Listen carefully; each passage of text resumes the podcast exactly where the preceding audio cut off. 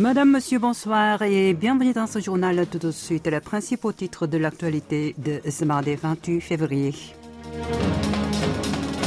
L'amendement de la réorganisation du gouvernement entériné en Conseil des ministres. Le Minjou sous le choc après le résultat du vote de la demande d'autorisation de l'arrestation de son patron.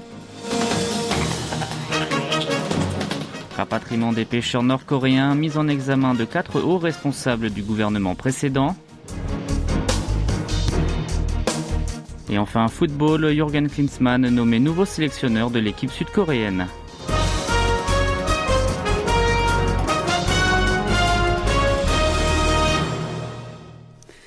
Commence avec la politique intérieure. C'est maintenant définitif. Le ministère des Patriotes et des Anciens Combattants dispose d'un statut digne de ce nom et une agence gouvernementale sera créée pour les Sud-Coréens de l'étranger. Un amendement en ce sens a été voté hier par l'Assemblée nationale et approuvé aujourd'hui en Conseil des ministres. Il entrera en vigueur dans trois mois. Le vice-premier ministre à l'économie, qui a présidé la réunion, a expliqué l'élévation du statut du ministère par le sacrifice de nombreuses personnes qui avaient servi leur patrie avec dévouement, selon Chu faire en sorte que celles-ci et leurs familles s'en sentent fiers et propager une culture de respect pour eux sont liées à la dignité nationale. Sur le lancement prochain de la nouvelle institution pour les ressortissants établis hors de Corée du Sud, celui qui est aussi ministre de l'économie et des finances a salué le soutien qu'ils ont apporté à leur père natal chaque fois que celui-ci était froid à des difficultés. Dans le même temps, il a souligné l'importance de leur rôle afin que la Corée du Sud rejoigne les nations piliers du monde entier. La demande d'autoriser le tribunal à interroger le patron du Minju, Lee avant de décider de délivrer ou non un mandat d'arrêt à son encontre a été rejetée hier par l'Assemblée nationale au terme d'un vote à bulletin secret. Mais le nombre de voix exprimées ne correspondait pas forcément aux attentes, de quoi plonger la principale force de l'opposition dans l'embarras. À l'origine, le parti de centre-gauche s'attendait à ce qu'un nombre écrasant de ses députés vote contre. Sa direction n'a donc pas préconisé de comportement collectif de ses membres. Selon ses calcul, c'est 169 élus, les 5 indépendants proches du Minju et une députée d'une toute petite formation, représentant ainsi 175 votes, auraient mis leur veto. Pourtant, les députés de son propre camp ont déjoué les pronostics. Pour rappel, seuls 138 d'entre eux ont rejeté la requête.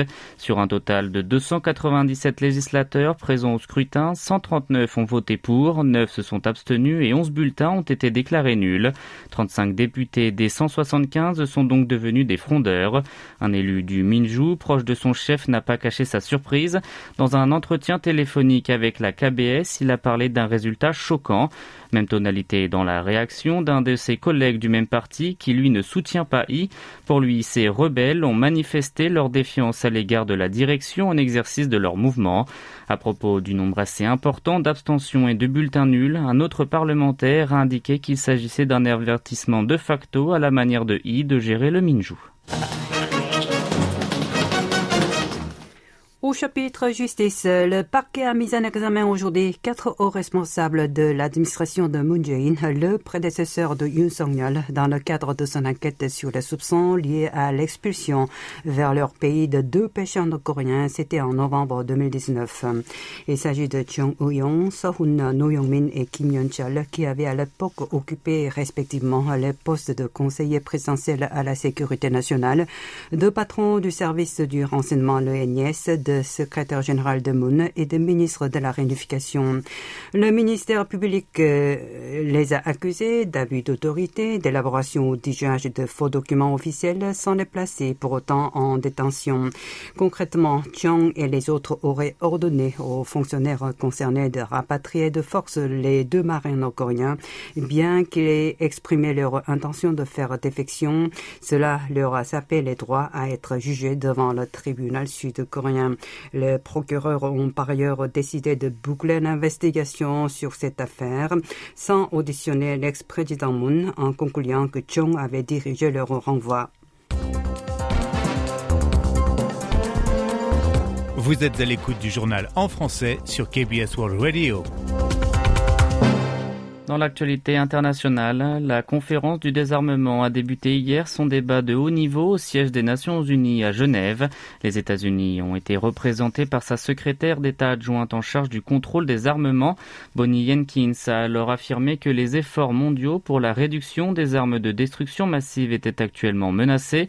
Pour la haute diplomate américaine, non seulement la Chine, l'Iran et la Syrie, mais également les tirs de missiles de Pyongyang et ses préparatifs en vue d'un nouvel essai atomique constituent un défi non négligeable pour la sécurité mondiale. Vous vous en souvenez, cette année encore, la Corée du Nord enchaîne les provocations balistiques. Les autorités militaires de Séoul estiment qu'elle est d'ores et déjà capable de lancer un ICBM dans un angle normal et que la possibilité de son septième test nucléaire est aussi élevée. L'administration de Yoon Suk-yeol condamne fermement la reprise des tirs de ce missile balistique intercontinental et étoffe en même temps sa coopération avec Washington pour renforcer leur capacité de dissuasion élargie. Dans cette optique, les deux alliés ont effectué la semaine dernière au Pentagone un exercice conjoint de simulation de la possibilité que le Nord utilise des armes atomiques.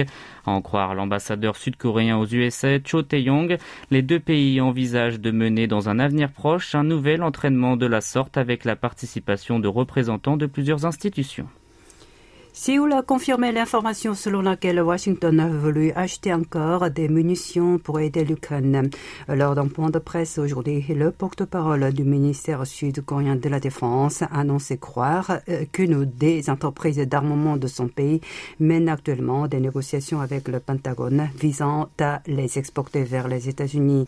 Hier, Chon avait indiqué que le gouvernement sud-coréen restait fidèle à son principe de ne pas livrer d'armes létales à la nation attaquée par la Russie avant d'ajouter qu'un examen interministériel serait nécessaire pour en fournir à Kiev. Ce même jour, l'ambassadeur ukrainien en Corée du Sud a souhaité que Séoul trouve une solution visant à offrir à son pays ses armes. Il a fait cette remarque devant un colloque tenu dans la capitale sud-coréenne à l'occasion des un an du conflit russo-ukrainien. Moscou s'est déclaré très déçu du fait que le gouvernement de Séoul a récemment allongé sa liste des produits interdits d'exportation vers la Russie. Il en a fait part via la porte-parole de son ministère des Affaires étrangères. D'après les agences de presse TASS et Sputnik, dans un communiqué publié hier, Maria Sakharova a également affirmé que cette décision aurait des conséquences sur les relations entre les deux États ainsi que sur leur coopération visant la stabilité dans la péninsule. Selon la voix de la diplomatie russe, la mesure prise par Séoul Séoul s'inscrit dans le cadre des politiques anti-russes des pays occidentaux menées par les États-Unis et elle démontre bien que les capacités du pays du matin clair à agir seul sont bien limitées. Le ministère sud-coréen de l'Industrie et du Commerce a porté le 24 février à 789 le nombre de biens soumis à une autorisation préalable d'exportation vers la Russie et la Biélorussie contre seulement 57 jusque-là. Ces marchandises peuvent être pour la plupart utilisées pour la fabrication d'armes. Le ministre des Affaires étrangères a rencontré cet après-midi certains de ses concitoyens forcés de travailler dans les usines d'entreprises nippones durant la Seconde Guerre mondiale, toujours en vie, ainsi que des familles des victimes décédées après avoir gagné leur procès intenté contre deux géants japonais, Nippon Steel et, Sumimoto Metal et Mitsubishi Heavy Industries. Son porte-parole a expliqué que Park Jin devait leur présenter les efforts diplomatiques du gouvernement pour trouver une solution raisonnable à la question de l'indemnisation ordonnée en 2018 par la Cour suprême sud-coréenne. C'est la première fois que le ministère s'est entretenu avec les familles des anciens travailleurs disparus. Jusqu'à présent, il avait rencontré leurs avocats, le représentant des ONG qui les défendent ou encore certaines victimes survivantes. Du sport pour terminer, il s'appelle Jürgen Klinsmann et cet entraîneur allemand prendra les rênes de l'équipe nationale de football de la Corée du Sud. La Fédération sud-coréenne de football a annoncé hier avoir conclu un contrat avec lui pour une durée de trois ans et cinq mois, à savoir jusqu'à la Coupe du Monde 2026 qui se tiendra aux États-Unis, au Canada et au Mexique. Klinsmann a déjà conduit son pays et les USA, les deux sélections qu'il a précédemment prises en charge en huitième de finale d'un mondial et souhaite faire de même avec les guerriers de Taeguk. Il a ainsi affiché son ambition d'obtenir des résultats fructueux pour la Coupe d'Asie 2023 qui se déroulera en juin et juillet, ainsi qu'à la prochaine Coupe du Monde. L'ancien attaquant légendaire du football allemand a accepté la condition de résider au pays du matin clair pour entraîner les joueurs. Pour l'assister, Chadouli, responsable de l'équipe des jeunes du FC Séoul, devrait rejoindre son effectif. Fils de Chabon Kun, le meilleur buteur de l'histoire de la Corée du Sud, Douli parle allemand puisqu'il est né à Francfort lorsque son père jouait en Bundesliga. Néanmoins, des interrogations se posent déjà. Les compétences de Klinsmann en tant que sélectionneur ne font pas l'unanimité. Après avoir quitté le club allemand du Hertha Berlin, il a passé trois ans inactif, ce qui laisse planer des doutes sur son adaptation à la tendance actuelle. Premiers éléments de réponse le 24 mars avec le match amical face à la Colombie.